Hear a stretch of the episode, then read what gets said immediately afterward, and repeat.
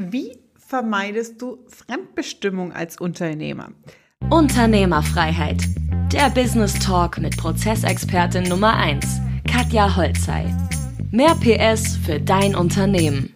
Weil das ist ein sehr, sehr großer Erfolgshebel, wenn du dich nicht fremdbestimmen lässt. Und zwar geht es darum, für sich eigentlich mal zu reflektieren, was bedeutet das. Und ich nehme wahr, ähm, dass der Grund, warum Unternehmer unzufrieden sind in ihrem Unternehmerleben, mit ihrem Business, ist, dass es sich anfühlt wie so eine Zwangsjacke.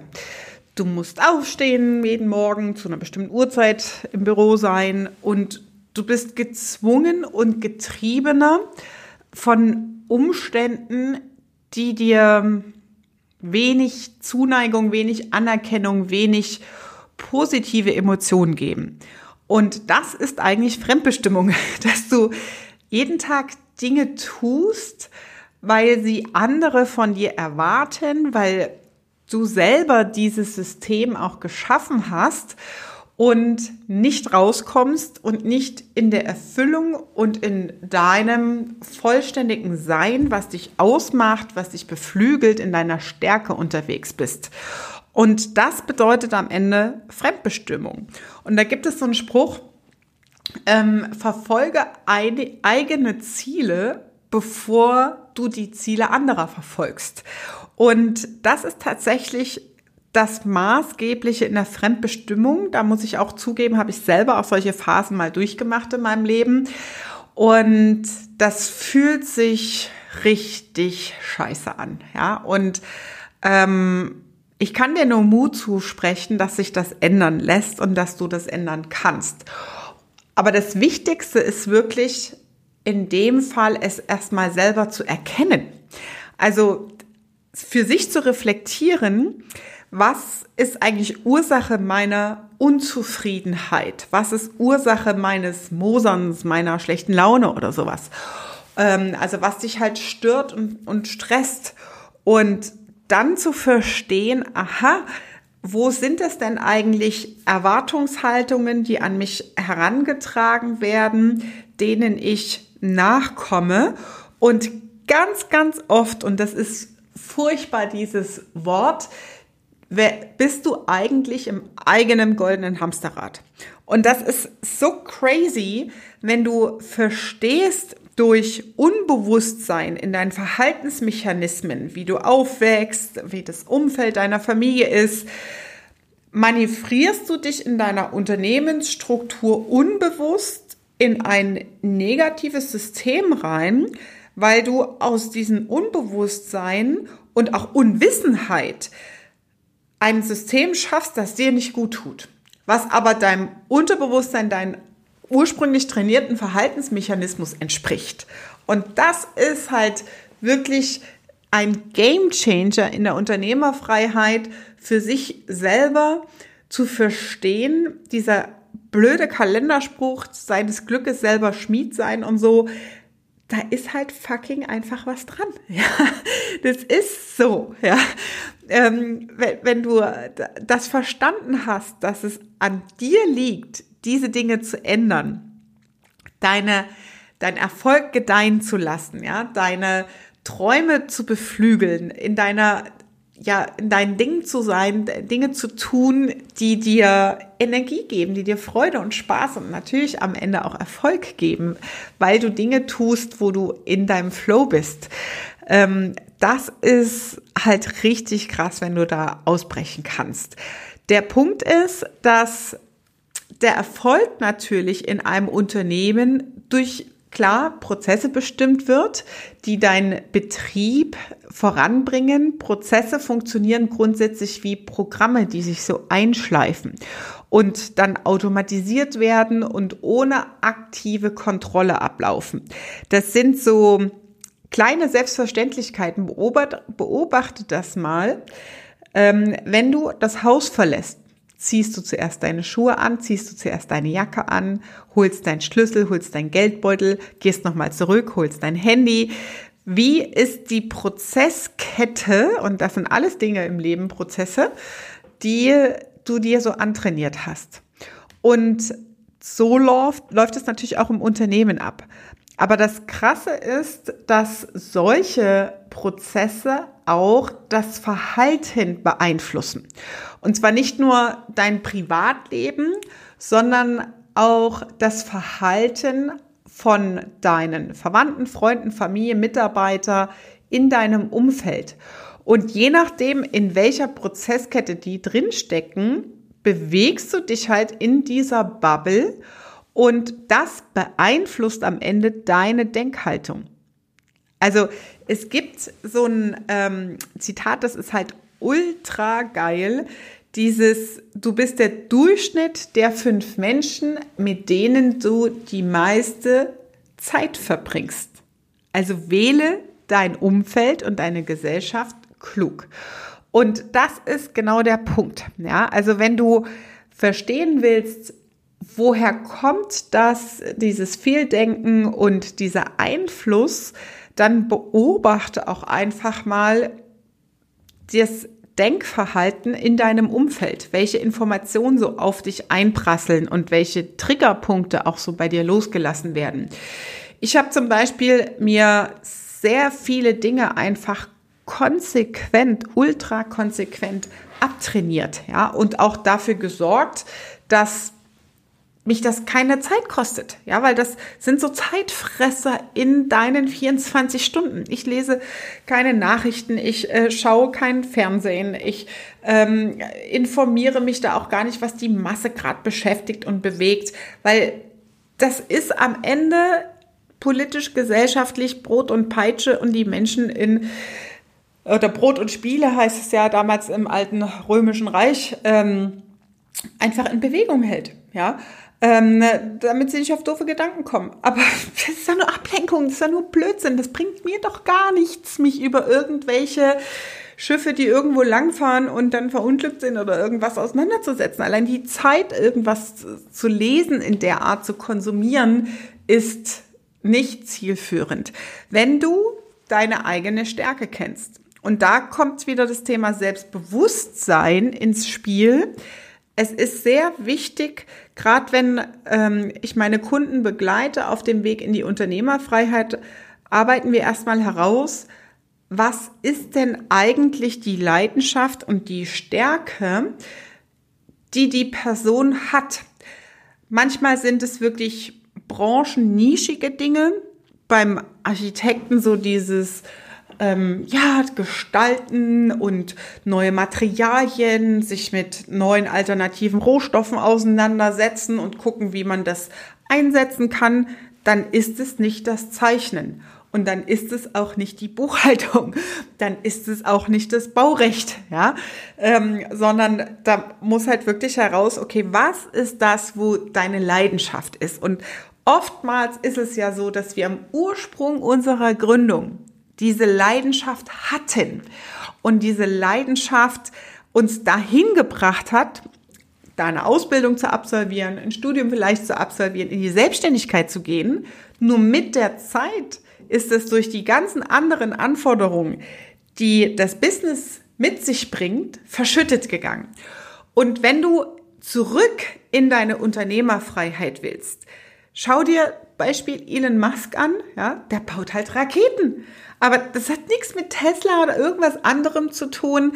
Es ist halt, er hat ein Business gemacht, hat sich eine gewisse Zeit halt auf Profitabilität, Umsatz etc. konzentriert und hat halt jetzt so seine Bastelbude und Spielwiese, ja.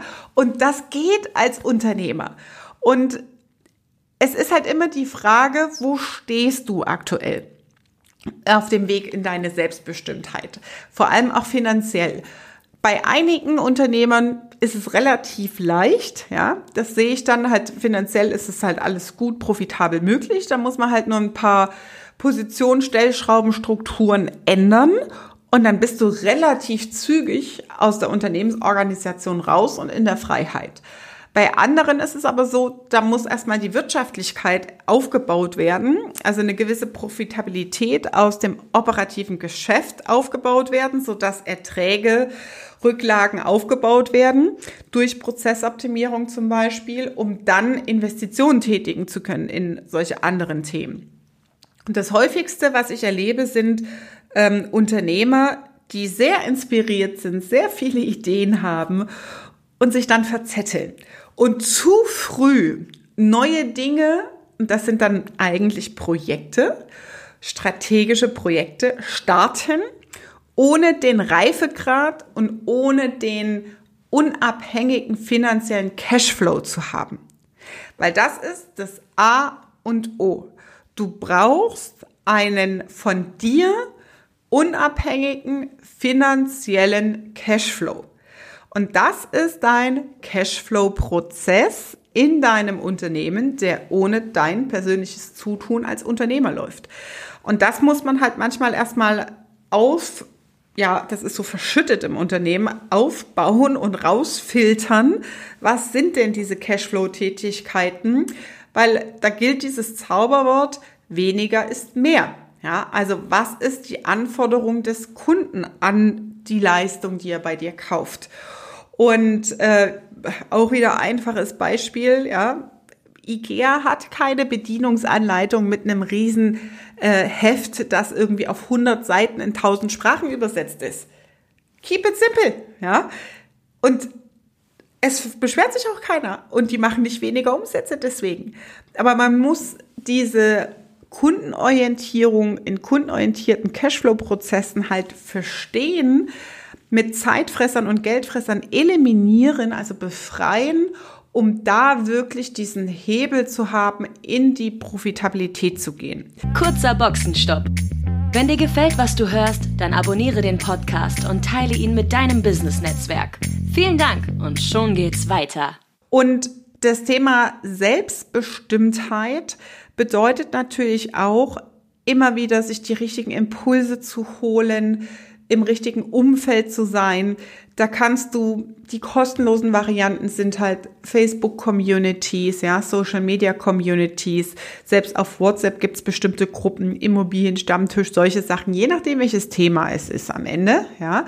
Ähm, es gibt natürlich die Möglichkeit von Masterminds, ja, oder in Mentoring in Unternehmensgruppen einzusteigen, wo du andere Unternehmer hast, die geile Ziele haben, die geile Ergebnisse erzeugen, die auch den Hassel in Kauf nehmen, sagen, okay, ich gehe da jetzt durch, ja, ich strukturiere das jetzt um, weil ich weiß, dass das jetzt was bringt und das ist meine übergeordnete Lebensvision und mein Ziel.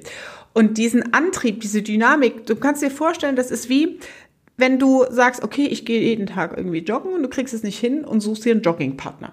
Das ist wirklich eine, eine Dynamik, die da reinkommt, weil dich die anderen mitreisen und du zusätzlich fachlich, inhaltlich so geile Impulse bekommst, dass du sagst, boah, da habe ich doch gar nicht drüber nachgedacht, ja.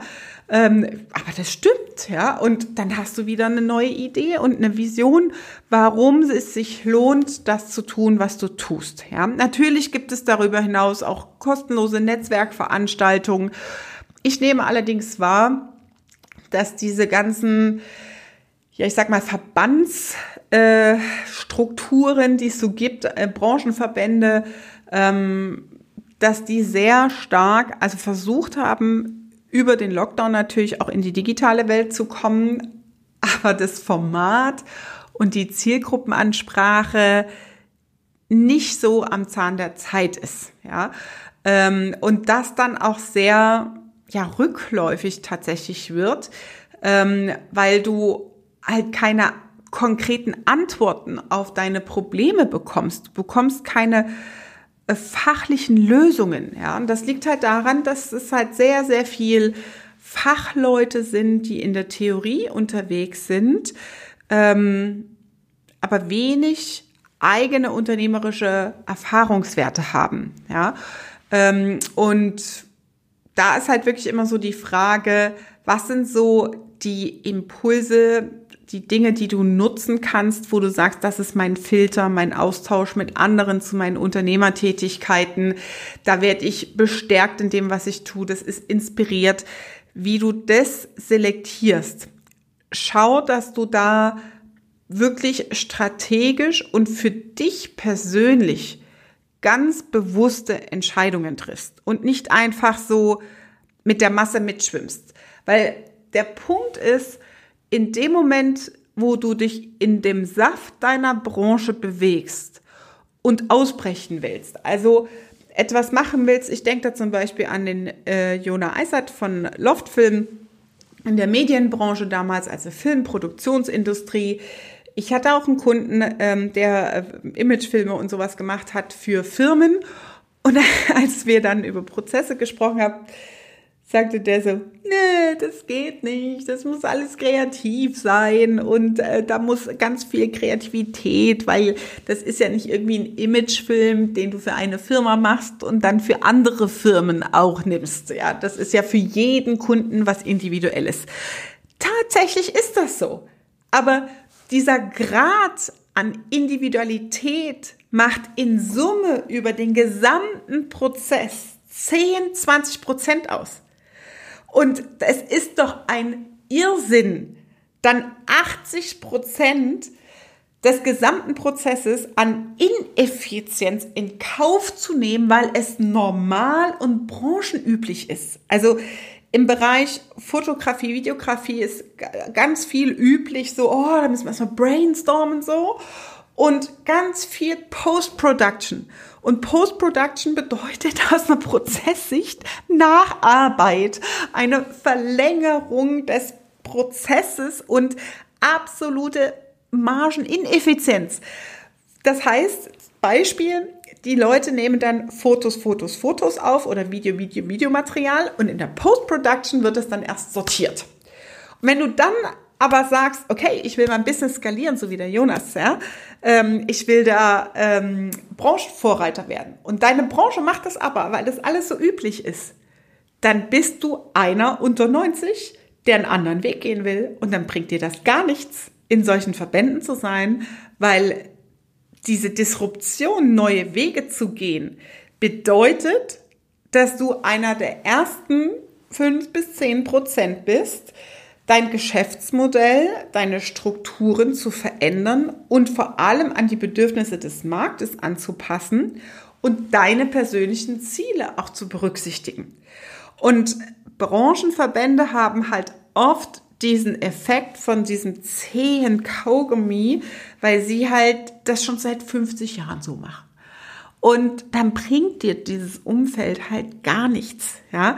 Also da ist es sinnvoller und besser, eine Denkhaltung ähm, des Benchmarks zum Beispiel anzunehmen. Und das ist eine Methodik, die wir zum Beispiel auch in unserer Mastermind anwenden, dass wir uns ähm, Vorreiter in bestimmten prozessualen Spitzenpositionen anschauen und du guckst dann, aha, was kann ich davon adaptieren und übernehmen für mein Geschäftsmodell. Das bedeutet Benchmark und das heißt auch sich an anderen orientieren, die nicht in deiner Branche sind. Weil so gestaltest du halt wirklich Innovation, Disruption und Fortschritt, massiven Fortschritt, ähm, indem du wirklich auch ja, bewiesene Best Practice Beispiele auf dein Geschäftsmodell anpasst. Ja? Und ähm, die Selbstbestimmung, die kommt genau da wieder zurück, indem du in den Driver Seat, also in den Fahrersitz deines Lebens zurückkommst und Dinge tust, die deiner Leidenschaft entsprechen, die inspirierend sind, die dir äh, wirklich positive Emotionen zurückgeben, weil du Erfolge hast, weil du deine Visionen realisierst. Und das ist so krank geil, wenn du eine Vision hast, etwas zu erschaffen. Du siehst das vor dir in deinem inneren Auge und dann ist das auf einmal Realität. Ja, das ist so unfassbar, unbeschreiblich, dieses Gefühl. Und das ist eigentlich in meiner Perspektive wirklich so dieses Unternehmergehen. Ja, also Dinge zu erschaffen und diese Leidenschaft in, äh, ja, Dinge zu durchbrechen und zu realisieren. Ja, und das ist natürlich, ja, geil. Dann macht Unternehmertum halt auch einfach Spaß. Ja, und das ist so, ja, auch der Antrieb, äh, warum ich mache, was ich mache mit meinen Kunden, warum ich auch da ne, wirklich voll Power gebe ähm, und mich in die operativen Fulfillment-Prozesse verschiedener Branchen wirklich reindenke und reinhänge, weil ich dieses Leuchten im Augen meiner Kunden, diese Erleichterung, die Lebensqualität, die Selbstbestimmtheit zurückzubekommen sehe und ich einfach nur sage, Gott, das, dieses Gefühl bedeutet mir mehr als alles Geld der Welt, ja, ähm, weil das ist so für mich wirklich so, das tut mir wirklich persönlich weh zu sehen, wie Unternehmer mit einer ja großen Vision, mit einer Idee, mit hohen Ansprüchen in ihrem selbstgeschaffenen Hamsterrad einfach absaufen mit der Zeit und dann auch Lebensqualität, Familie zum Teil, Scheidungen und solche Sachen erleben, die halt so dich runterziehen, dich so viel Energie kosten. Und ich denke dann immer so, das Leben ist so wertvoll und es geht auch anders. Und das zu sehen, das zu durchbrechen, ja, diese, diese Freude im Unternehmerleben, in der Unternehmerfreiheit, diese Schaffenskraft, Dinge zu verändern, haben am Ende auch positiven Impact auf unsere Gesellschaft und unser Umfeld. Aber das ist halt, ja, das ist mein Antreiber. Ja, und das ist halt, ja, ultra geil einfach. Ja, und Prozesse sind da, ja, also da leuchten meine Augen. Ähm, der Hebel, der extrem große Hebel. Aber es ist halt auch, wenn man es nicht kennt, ja, es ist eine extrem hohe Methodenkompetenz, die man eigentlich als Fachexperte nicht hat. Also wenn du ähm, fachlich ausgerichtet bist in deiner Branche, im Baubereich, im Immobilienbereich, Architekt, ja, Arzt etc., Steuerberater, dann hast du eine extrem hohe fachliche Ausrichtung und nicht diese methodischen Kompetenzen, das ist halt mein Werdegang, die letzten 20 Jahre, ähm, Systeme zu verstehen und Unternehmensstrukturen ähm, zu analysieren. Und da braucht es halt manchmal einfach so diesen Blick von außen, ähm, ja, um Dinge zu verändern und positiv voranzubringen.